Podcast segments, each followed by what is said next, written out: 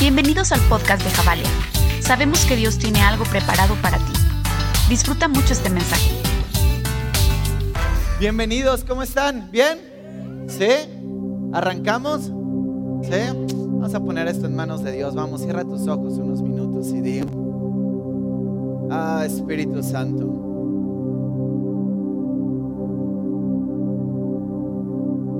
Conéctame hoy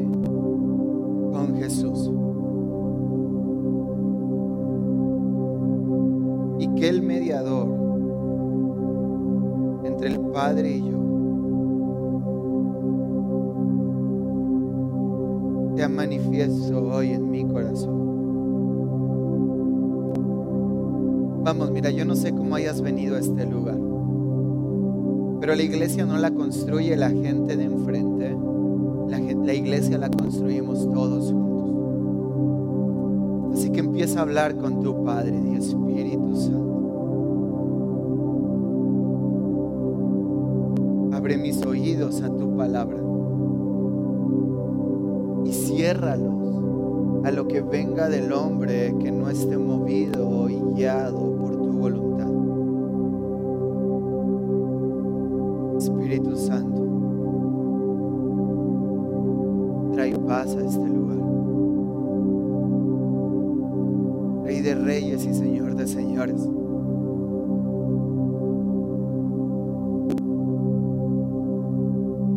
Ti es lo primero y lo mejor de nuestra vida.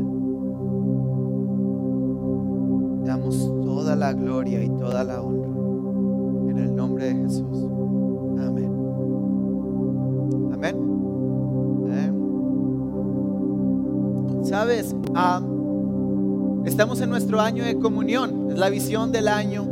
Creemos fielmente que por encima de cualquier cosa en nuestra vida, nuestra relación con Dios es lo más importante que podemos tener. Porque a lo largo de nuestra vida todos somos testigos que relaciones fallan, ¿o no? Eh, sin tanto dolor, por favor, pero relaciones fallan, me explico. Pasa. ¿Tienes amigos? No, ¿Te has puesto a pensar cuántos amigos has perdido en el camino de la vida? ¿Te has, te has puesto a pensar, ¿no? Aquí les va a calar más, ¿no? Esa persona con la que decías, es que es el amor de mi vida. ¿Y dónde quedó? ¿Sabe? A lo largo de la vida experimentamos el luto de la pérdida relacional. Porque así es la vida. Vamos caminando, vamos creciendo y vamos cambiando. ¿Alguna vez alguien te ha dicho es que ya no eres igual? Dicen por ahí que vas a la tienda a comprar un refresco, regresas a tu casa y ya cambiaste. Es así. El ser humano cambia. Vamos creciendo, vamos eh, madurando, vamos adquiriendo nuevos conocimientos, pero también a veces la vida nos moldea con dolor y con heridas. Así como cosas buenas y positivas, de repente sacan algo bueno y positivo de nosotros. A veces también el dolor, las malas experiencias de la vida, los golpes que nos encontramos van moldeando quiénes somos. Como si nuestro corazón fuera plastilina, ¿no? Y, y es moldeable. Cosas buenas moldean cosas buenas en nosotros, pero también hay experiencias que dejan marcas en nuestro corazón y heridas que nos alteran y cambian el sentido real de quienes somos en nuestra identidad. Ahora, este año hemos creído fielmente que hay una relación que nunca cambia. Y es nuestra relación con Cristo Jesús. Porque el hombre falla, pero Jesús nunca nos va a fallar. Porque el hombre cambia, pero la Biblia es clara en que Jesús es inmutable. Él es el mismo ayer, hoy y siempre. Su amor es el mismo ayer, hoy y siempre. Su verdad es la misma ayer, hoy y siempre. Y su misericordia es nueva para nosotros cada mañana. Pero muchas veces ponemos nuestras relaciones por encima de la única relación que verdaderamente importa en nuestras vidas, que es la de Cristo Jesús. Y sé que este año el Espíritu Santo nos va a guiar como iglesia a verdaderamente poder conectar con aquel que nunca cambia. Porque déjame decirte algo, la iglesia no tiene el poder para cambiar tu vida. Un pastor no puede cambiar tu vida, ni un mensaje puede cambiar tu vida, pero Cristo Jesús puede hacer una diferencia total en lo. Por eso la Biblia es clara, fija tus ojos en Cristo, autor y consumador de la fe. Y entonces tendremos fuerza para avanzar en medio de lo que estamos viviendo. ¿Lo crees? Medio aguado ese creer, pero está bien. Es así. Si tú te aferras a Cristo, ah, tendrás las herramientas para poder salir adelante de cualquier cosa que se te presente. Dejando eso como introducción, vamos a entrar al tema del día de hoy. El mensaje se llama Mi derecho. Mi derecho. Y como algunos saben, no sé si veniste el domingo pasado o no, pero estamos hablando este mes acerca de finanzas. Ahora, si es la primera vez que estás acá, tranquilo, no aprietes la tarjeta, relájate, todo está bien. Porque en casa creemos fielmente en la honorabilidad de ser responsables con las finanzas. Y si llevas rato acá, sabes que nos gusta ser honestos en esta casa, decir las cosas como son, ¿verdad? Aunque a veces no son tan agradables, al final de cuentas es lo que es, ¿no? Y cuando tú lees eh, cómo escribe el apóstol Pablo, te das cuenta que el apóstol Pablo no tenía miedo de decir las cosas como son.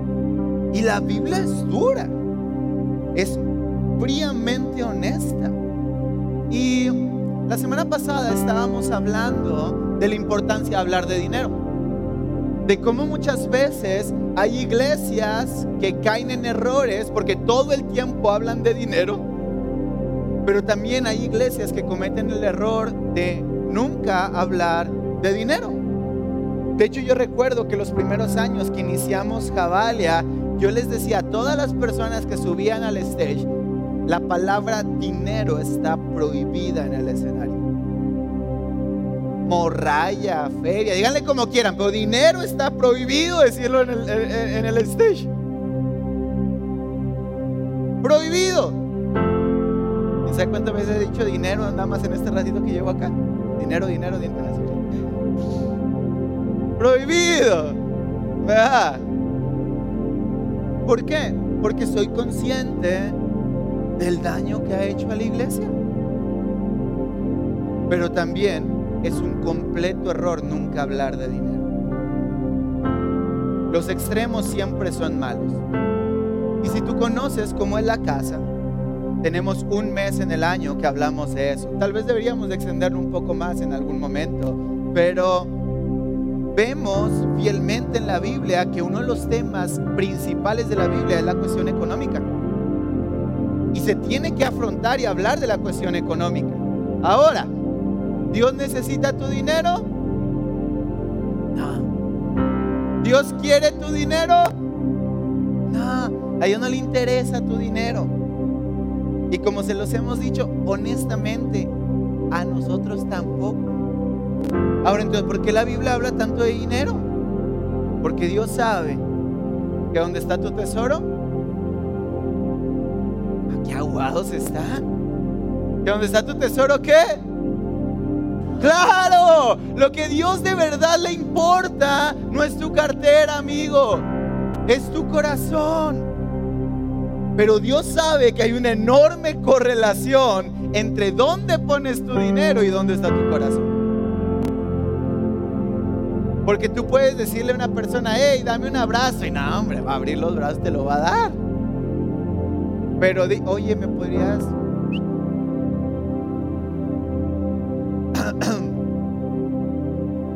Déjame pensarlo, ¿no? Déjame hablarlo con mi esposa y ya vemos, ¿no? No le consulta nada a la esposa, pero ahí sí conviene, ¿verdad?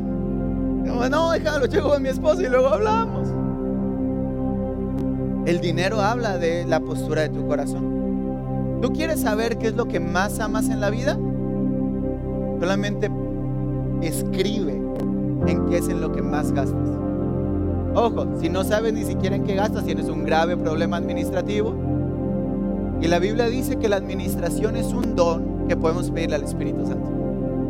¿Sí sabías? Entonces, no se trata de tener mucho, tener poco, se trata de saber hacer con lo que tenemos.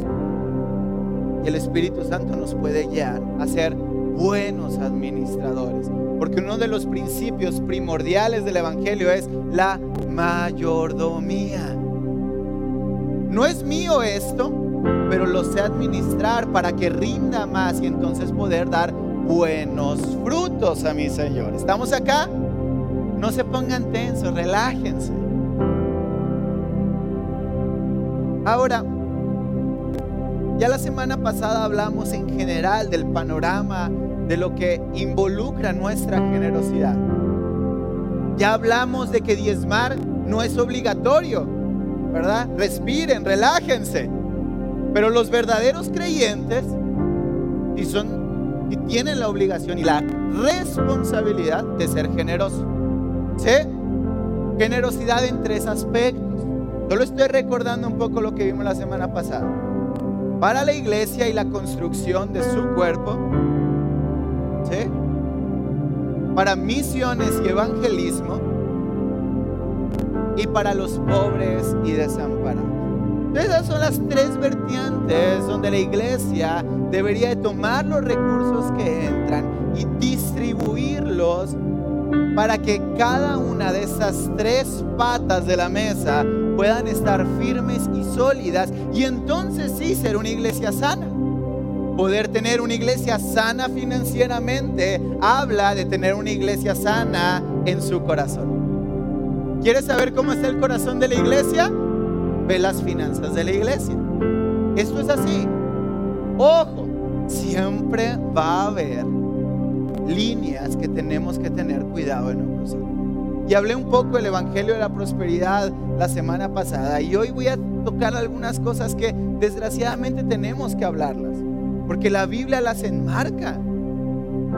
Ojo, si quieres saber qué creemos en casa, herejía del diablo es el Evangelio de Prosperidad. Una herejía, satánico el enriquecimiento pastoral a costa de la fe de la iglesia. Hay un lugar en el infierno para gente que ha abusado de las finanzas de la iglesia. Solo Dios sabe si habrá misericordia, nadie puede juzgar eso, pero ouch. ¿Cuánto temor de Dios tenemos que tener en casa para mantenernos íntegros en cuestión financiera? Ahora, entrando en materia, la gran mayoría de nosotros, espero, al menos por fe, cuando hablamos de dar a los pobres, ¿qué decimos? Sí. Cuando hablamos de unas misiones, decimos, ah, bueno, pues ahí aventamos algo. Pero cuando hablamos de la iglesia, nos cuesta mucho. Podemos ser honestos, ¿no? Cuesta. Porque tenemos muchas marañas en nuestra mente y en nuestro corazón.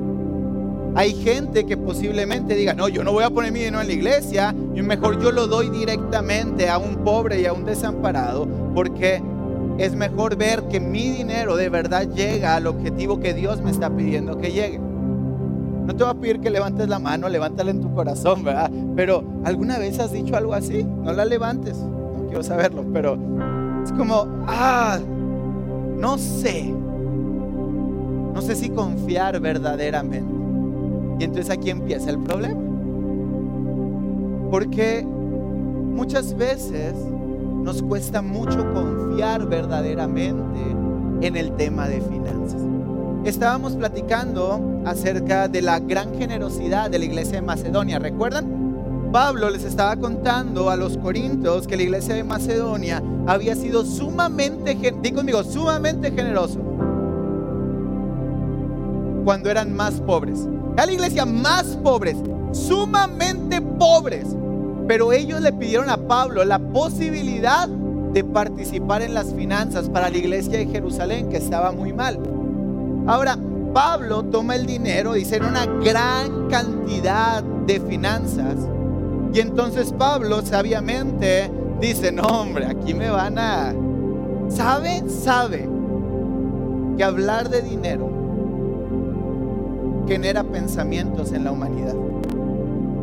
Entonces Pablo dice, voy a llevar el dinero a la iglesia de Jerusalén, pero dice, lo voy a llevar con una persona que ustedes aman y estiman, que es un buen predicador, la voy a llevar con Tito, que ustedes lo conocen, y lo voy a llevar con alguien más de la congregación. No vaya a ser que alguien mal piense del uso de las finanzas en el camino a Jerusalén. Entonces, ¿qué nos deja esto claro? Que siempre que alguien aporta finanzas, también genera una duda en su mente y en su corazón. No digan que no. Los veo a todos así como, no digan que no. Es así. ¿Para qué se usará? Y eso que trae puesto el pastor lo habrá comprado con mi diezmo. ¿No? Mm, ya viste tenis nuevos. Ahí se fue mi diezmo generad preguntas. Es normal. Creo que un pastor sano debería de saber dar respuestas. ¿No? Genera dudas. Hay unos casos donde es muy obvio cómo se usan las finanzas de la iglesia. Es muy obvio. No tenemos que ser Sherlock Holmes. Las cosas son como son. Es muy obvio darse cuenta. Ahora, naturalmente, las finanzas para el mantenimiento de la iglesia se usan para muchos gastos que muchas veces gente no es consciente que cosas cuestan. ¿Tú tuvieras una idea de cuánto gastamos en duct tape, en la cinta gris que está aquí? Casi no les gusta desperdiciarlas a producción, ¿no? ¿Tú tienes una idea de cuánto cuesta? ¿Cuántos paquetes de cinta gastamos al mes? Me gustaría decirte que los cables son gratis, pero no lo son. Que la renta del lugar es gratis, pero no lo es. Me gustaría decirte de verdad que las luces nos las regalaron, pero no es así.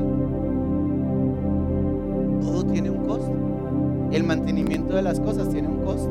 Que puedas tener una silla donde sentarte tiene un costo, pero gloria a Dios que tienes una silla donde sentarte, ¿verdad? Si estuviéramos en el monte predicando, ¿no? ¿Quién sabe cuántos irían? Seamos honestos. Miren, hemos transicionado de venues, ¿no? Tuvimos una bodega muy feíta antes de aquí. La raza no iba, le daba miedo. No, seamos honestos, ¿no? La neta, así somos como creyentes. Estamos muy mal acostumbrados. Si me gusta el lugar, tengo donde estacionarme, no tengo que caminar mucho y hay aire acondicionado, voy a la iglesia. ¿No? Pero si me invitan un día porque el pastor se le ocurrió y no había finanzas y va a predicar en el cerro con el sol y nos vamos a sentar en el polvo y voy a dejar mi carro a 15 kilómetros y voy a tener que caminar. Ah, me siento un poco mal el domingo, fíjate, he estado una semana muy pesada. No, así somos. Me encanta porque en el venio que teníamos antes, la gente no iba porque hacía mucho calor, porque literal era pura lámina, ¿verdad? Y luego gente acá se queja que porque el aire está muy frío. Así es, así es la iglesia. No, así somos. Somos increíblemente complejos. Hermosamente complejos como seres humanos. Todos lo somos. ¿Me explico? Nunca estamos a gusto con nada. Pero la iglesia tiene que buscar las maneras de que gente, porque voy a ser muy honesto contigo, como siempre lo he sido. Muy poca gente viene a la iglesia conectada con Dios. Viene a conectarse con Dios. Eso involucra una curva de espiritualidad donde vienen enojados, molestos, cansados, eh, así, están así todos tiesos. Y ya al final se relajan, se alivianan y ya algo chido pasa, ¿no? Pues una curva. El ambiente de cómo llegan aquí y el ambiente de cómo se van es completamente diferente. Porque muy poca gente viene a la iglesia diciendo, ah, yo llevo toda la semana orando y ayunando por mi iglesia. Voy no a recibir a la iglesia, voy a dar a la iglesia, porque estoy convencido de que yo pertenezco a la iglesia. Porque la iglesia no es un lugar a donde voy, la iglesia es un lugar a donde pertenezco.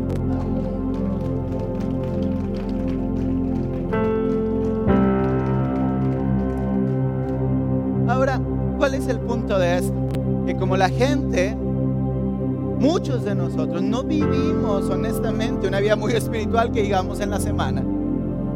Necesitamos tratar de hacer esto lo más atractivo posible para que la gente quiera venir. Y eso involucra muchas cosas.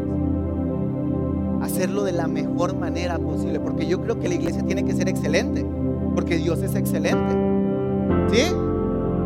O sea, una iglesia desordenada, Dios mío, no. Hay gente que me ha dicho, es que aquí no se siente el Espíritu Santo amigo, el Espíritu Santo también es orden y excelencia. Nada más la dejo ahí. No hay que abundar mucho en el tema. Nada más la dejo ahí. Dios es un Dios de orden y de excelencia. Y Él se mueve en el orden y la excelencia. Hacer bien las cosas tiene un costo. Sabías o no? Como no vivimos en un mundo conectado con Dios. Necesitamos hacer esto atractivo para que gente se conecte con Dios. Y sé que si el día de mañana les digo, ya no vamos a rentar chamal y nos vamos a ir a un terreno baldío y vamos a estar todos ahí sentados en el piso, esto baja a la mitad. ¿Es así? Y no vuelves a invitar a un amigo, te lo aseguro. Y está bien, no pasa nada. Porque el objetivo de la iglesia es que una comunidad de fe que ha experimentado la gracia de Cristo durante toda la semana venga y celebre la misericordia de Dios. Pero también es una comunidad que va a ir por otro que no está conectado con Dios en su peor momento de la vida y le va a decir, vente, yo conozco un lugar donde nos van a enseñar cómo desarrollarnos como persona agarrados de la mano de Cristo Jesús. Por eso la iglesia tiene que oler bien, tiene que estar limpia, tiene que tener buenas instalaciones porque hacemos fiesta recibiendo a alguien que para nosotros es importante. Yo te amo. Si llevas muchos años acá, yo te amo, eres parte de esta familia. Pero el VIP que está en este lugar es la persona que nunca ha venido y que nunca ha escuchado el mensaje de Cristo. Porque es el que Jesús tiene un date programado con él. ¿No? y tenemos que hacer todo lo posible. Me gusta siempre pensar, híjole, vamos bien, por fe. Me gusta siempre pensar en eso y se los digo mucho a los anfitriones de la casa. Me gusta pensar en Jesús hablando con el Padre en la eternidad y programando un día específico para conocer a Felipe. ¿Habrá algún Felipe aquí? no quería decir nadie que estuviera aquí, latiné. No tenemos Felipe. Vamos a conseguir un Felipe, van a ver. Y me imagino a Jesús hablando con Dios diciendo, ay, en el 2024, enero 2024, vamos a tener una cita con Felipe. Y la quiero tener ahí en Chamal. Te ve bien el saloncito. Le echan ganas voy a tener un date con Felipe en enero en Chamal. ¿Te imaginas? Llega diciembre de 2023, Jesús dice, el próximo mes voy a ver a Felipe, voy a cambiar su vida, la eternidad va a entrar en su corazón, va a haber milagros, todo el dolor de su pasado se va a eclipsar en un momento y va a disfrutar la vida como nunca antes. Y llega Felipe el domingo a Chamali y las sillas no están alineadas, lo reciben mal en la entrada. No le estoy tirando a los Hopes, ya vi que se voltearon a ver, los amo. Huele feo. No, qué desastre. Como si tú llevas a tu esposa o un date y el mesero te tira la comida encima, me explico. Y esto no se hace bien, arruinamos una cita eterna que alguien puede tener con Jesús. Por eso hay que hacer bien las cosas. Por eso la iglesia tiene que ser para disfrutarse y no para aguantarse. ¿Estás acá? Porque Jesús quiere conectar con gente. Porque esto no se trata de la persona que está aquí al frente, esto se trata de Jesús conectando contigo. Yo sé que ustedes me ven acá y acá está el escenario y está alto, pero la realidad, la iglesia no se trata de quienes están acá, la iglesia se trata de quienes están acá, porque es el reino al revés, así funciona el Evangelio. Los de acá son los que más abajo están, allá está la gente verdaderamente importante. Y conmigo, yo soy lo más importante para Jesús. Tú eres la pasión de Cristo. ¿Sí sabías o no? Eso se llama así, pasión de Cristo. La pasión de Cristo eres tú. Ahora voy a entrar al tema primordial del mensaje. Todo eso fue introducción, está bien, ¿no? ah, lo que quiero que te quedes es lo que voy a decir de aquí en adelante. Mi derecho. Ahora todo cambia cuando se trata de las finanzas del pastor. Y oro para que el Espíritu Santo me dé gracia para hablar esto. Es bien diferente que tú le digas a alguien, hey, es que lo que tú estás siendo generoso en la casa, ha rentado 50 sillas, gloria a Dios. A que le digas, hey, lo que tú has sembrado en la casa es lo que se ha comido el pastor en esta semana. Ah, cambia la cosa, ¿no? Como seres humanos es como muy diferente cuando dices, hey, es que la generosidad entra para pagar la renta de donde nos reunimos, o para comprar luces, o para que el audio suene mejor, o. A cuando dices, es que sirve para que los pastores tengan gasolina para poderse mover. Cambia la cosa. Ahora, ¿cómo debería de ser un modelo bíblico? Y cómo como pastores tenemos que comportarnos honrosamente ante la entrada de las finanzas de la iglesia. Punto número uno, las finanzas de la iglesia no son las finanzas del pastor. El dinero de la iglesia no es el dinero del pastor. ¿Estamos acá? Lo que entra el domingo es de la iglesia, pero no es del pastor. Por eso es tan importante la claridad en finanzas. Porque lo que entra es de la iglesia. Y ojo, la iglesia debería tener la responsabilidad de cuidar a su pastor. Pero aquí es donde empieza nuestro corazón hablar acerca de situaciones que posiblemente no estén sanas. Bíblicamente, ojo acá, la responsabilidad de cuidar al pastor es de la iglesia. Nadie se emocionó con eso. Gracias por amarnos tanto. Todo empieza en este principio. Jesús manda a los 70 a predicar y Jesús les dice, no lleven comida, un cambio de ropa, solo un bastón y no lleven nada más. Yo me imagino que los 70 que iban a predicar era como, ¿qué voy a hacer? Y Jesús les dice, lleguen, prediquen. Y en la casa que les abran les tendrán que dar hospedaje, les tendrán que dar vestido y les tendrán que dar de comer. Porque digno es el obrero de su trabajo. No tengan vergüenza, les dice. Necesitan comer, tener donde dormir y tener que vestir. Y eso es responsabilidad de a quienes les van a predicar. Ojo, no está diciendo el BMW del año, está diciendo comida, ¿qué? Casa y vestido. Una vida piadosa y justa. Ojo, no está diciendo nada más, solo está siendo muy claro en la supervivencia del ser humano, ¿no? Comida, vestida y dormir. Es lo básico que se necesita. El problema es que muchas veces de verdad, genuinamente, no valoramos el rol pastoral.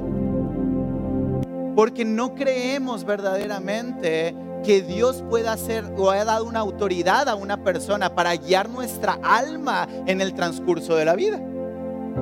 Dice un autor que si tú no tienes la confianza de depositar finanzas en las manos de tu pastor, menos vas a confiar que puede guiar tu alma.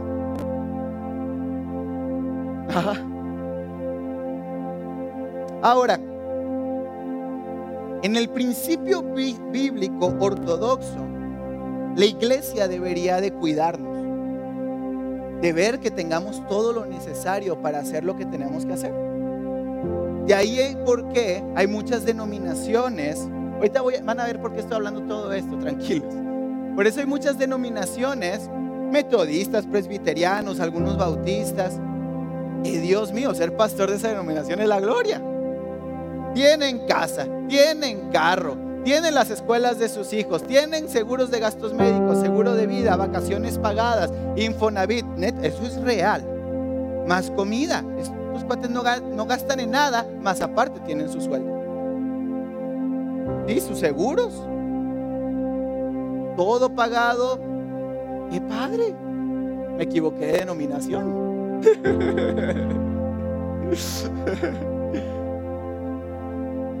Porque eso es honra.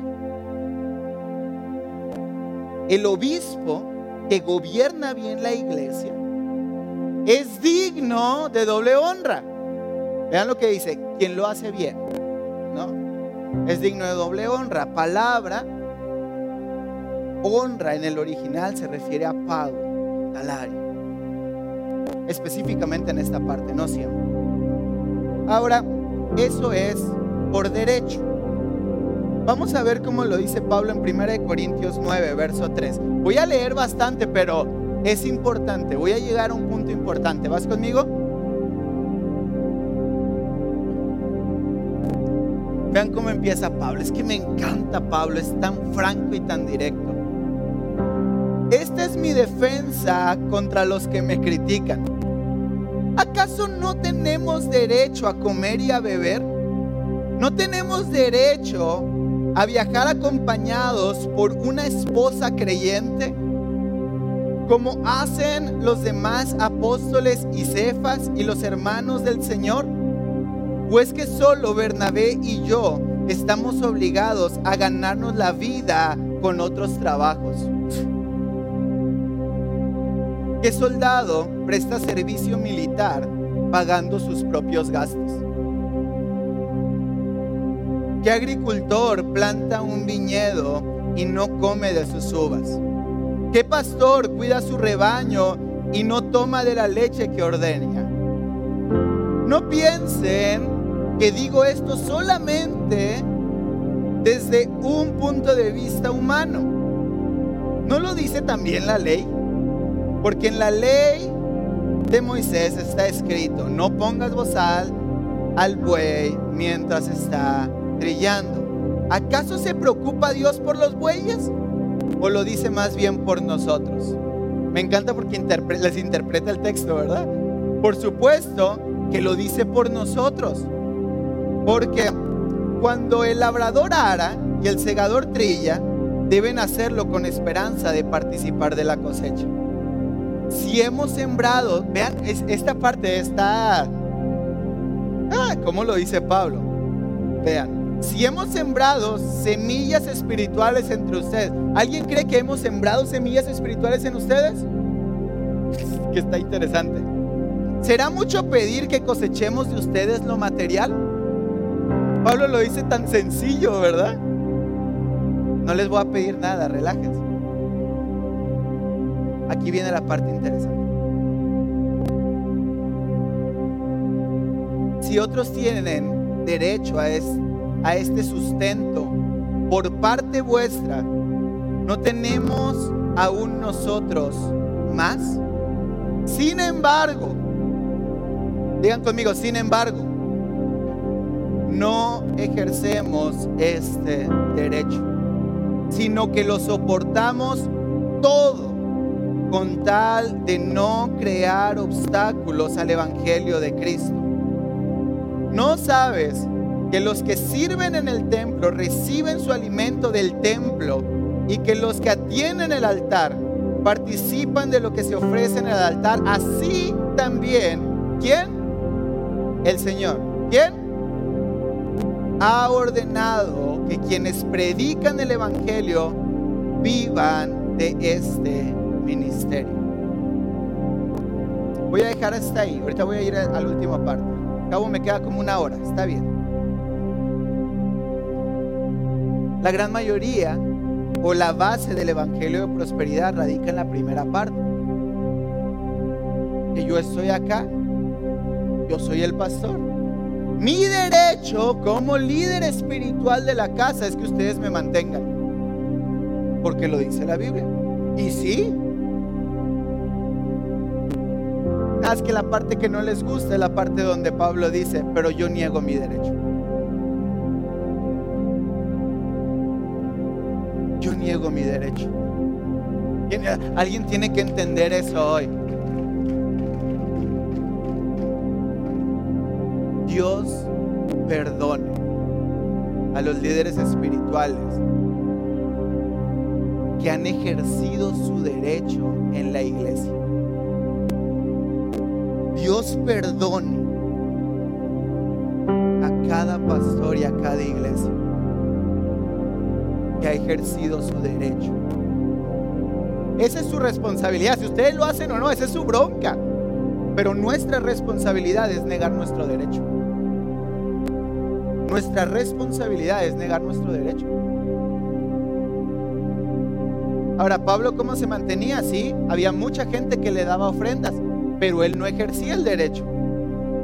Él no iba a la gente y le decía, hey Mariela, tú me tienes que dar. ¿Estás escuchando mi mensaje?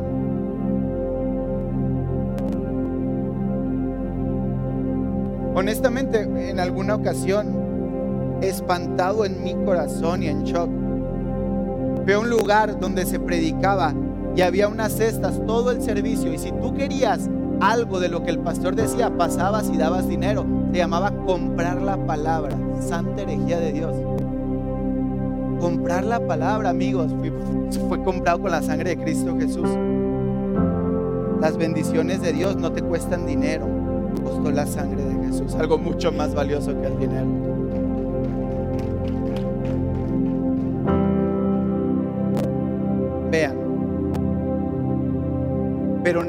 Aprovecho de ninguno de estos derechos, ni escribo de esta manera porque quiera reclamarlos. Prefiero morir a que alguien me prive de este motivo de orgullo. Sin embargo, cuando predico el Evangelio, no tengo de qué enorgullecerme, ya que estoy bajo la obligación de hacerlo. ¡Ay de mí si no predico el Evangelio! En efecto, si lo hiciera por mi propia voluntad, tendría recompensa, como cualquier predicador de la prosperidad. Pero si lo hago por obligación, no hago más que cumplir la tarea que se me ha encomendado. ¿Cuál es entonces mi recompensa? Dice Pablo. Pues que al predicar el Evangelio pueda presentarlo gratuitamente sin hacer valer mi derecho. Ahora, ¿por qué predico esto? Porque es tu responsabilidad con el pastor. Pero es responsabilidad del pastor negar su derecho.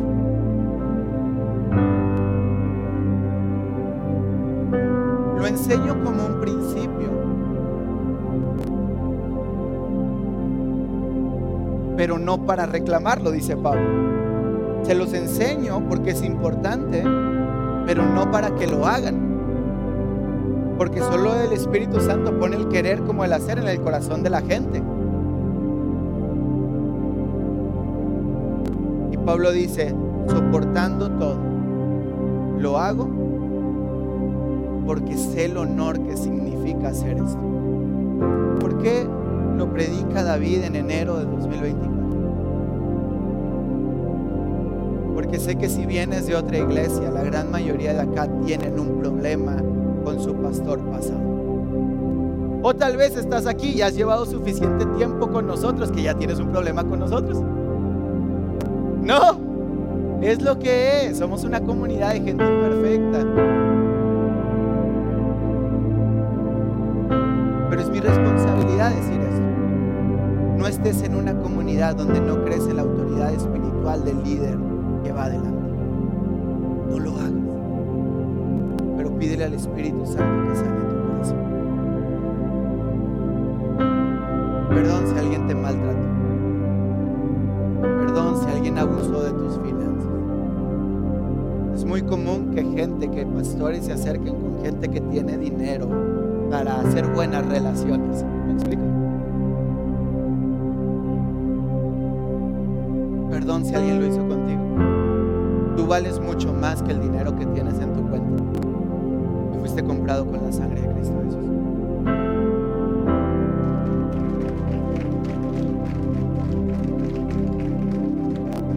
Y mi única intención de estar acá es pedirle al Espíritu Santo que te sane. Porque si de verdad queremos ser una iglesia sana en cuestión de finanzas, necesitamos un corazón sano. Porque Dios no necesita tu dinero, pero sí necesita sanar tu corazón. Y tal vez hay algún líder por ahí que necesites perdonar. Y tal vez hay alguna iglesia por ahí que necesites perdonar. Tal vez sea esta que está aquí enfrente.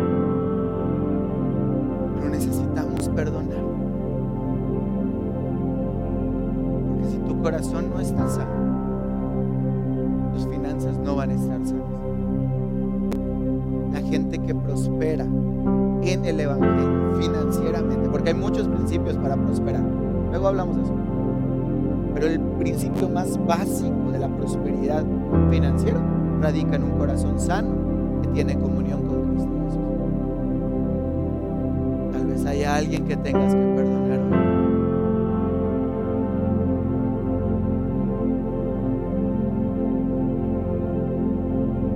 Por eso ya es mi vete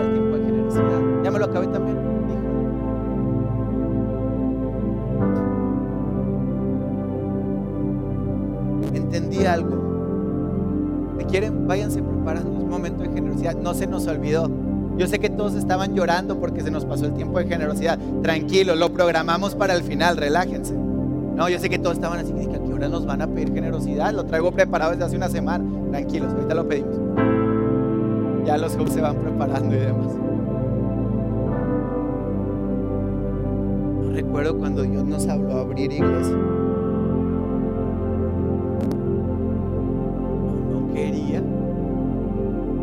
Yo era feliz, viajaba toda la semana, estaba en la calle, le predicaba a homeless. ¿Me explico? rescatábamos niños en prostitución y trata, estábamos en las alcantarillas en Ciudad de México, viajábamos a Saltillo, íbamos a Guadalajara, regresábamos a Ciudad de México, íbamos a Cuernavaca, una vida increíble. Para luego estacionarse y decir, todos los domingos tengo que estar ahí. Luego la gente no va a estar pensando que le estoy robando dinero. Y luego la gente se va a pelear. Y luego yo, soy, yo era feliz predicándole a hombres. Es bien padre, reciben el mensaje increíblemente. Carlos Spurgeon dice que es mil veces más fácil predicar a un auditorio lleno de incrédulos que hablarle a diez cristianos. Ay, somos perfectamente complejos. Y durante mucho tiempo me sentí culpable porque yo decía, es que yo no quiero la iglesia.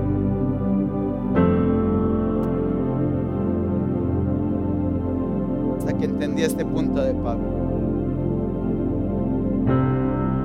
En efecto, verso 17, si lo hiciera por mi propia voluntad tendría recompensa, pero si lo hago por obligación, no hago más que cumplir la tarea que se me ha encomendado.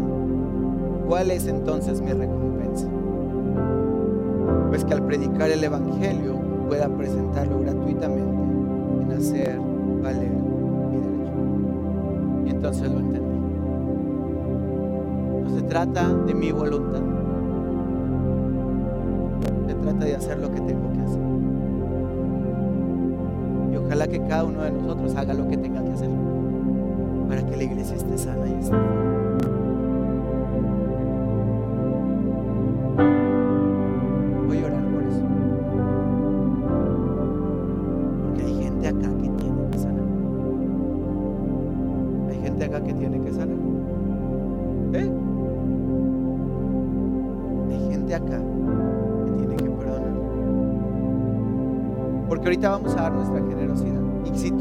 primera vez que vienes y tú no eres creyente, no estás obligado a darlo. Si tú eres creyente, bueno, ya hablamos de eso la semana pasada. Pero lo importante que es que tu corazón esté. Padre, Espíritu Santo de Dios, sana Abre los ojos de tu iglesia. Abre los ojos de cada pastor que tal vez no con mala intención, pero sí con mala doctrina. Han desviado a tu iglesia. Perdóname a mí. Si me he equivocado al decir algo acá enfrente. Que voy a ser primero en ser juzgado antes que cualquier persona que venga a Jabalí. Lo tengo claro. Y oro Espíritu Santo para que me des la gracia de guiar a tus hijos sin hacerlos tropezar.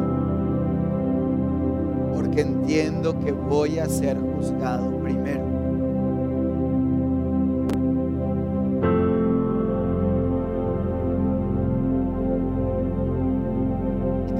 Sanes a cada persona que esté en este lugar.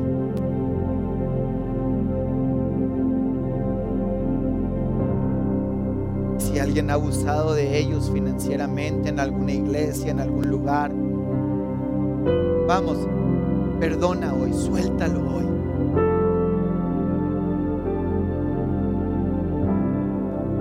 Y Espíritu Santo, arranca esto de mi corazón.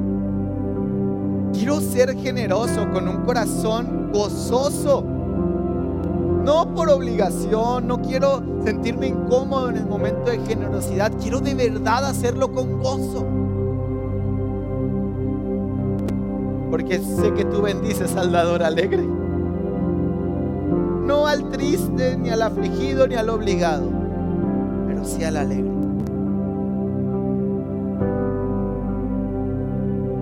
Sana Vamos, dile ahí, dile, sana mi corazón. Si hay algo en mis finanzas que no ha sanado.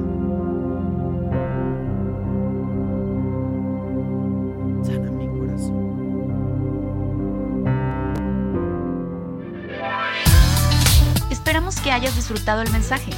Si quieres sumarte con tu generosidad, te dejamos los números para transferencia en la descripción del podcast. Recuerda que juntos conectamos generaciones con Dios que cambien el mundo. Nos vemos la próxima semana.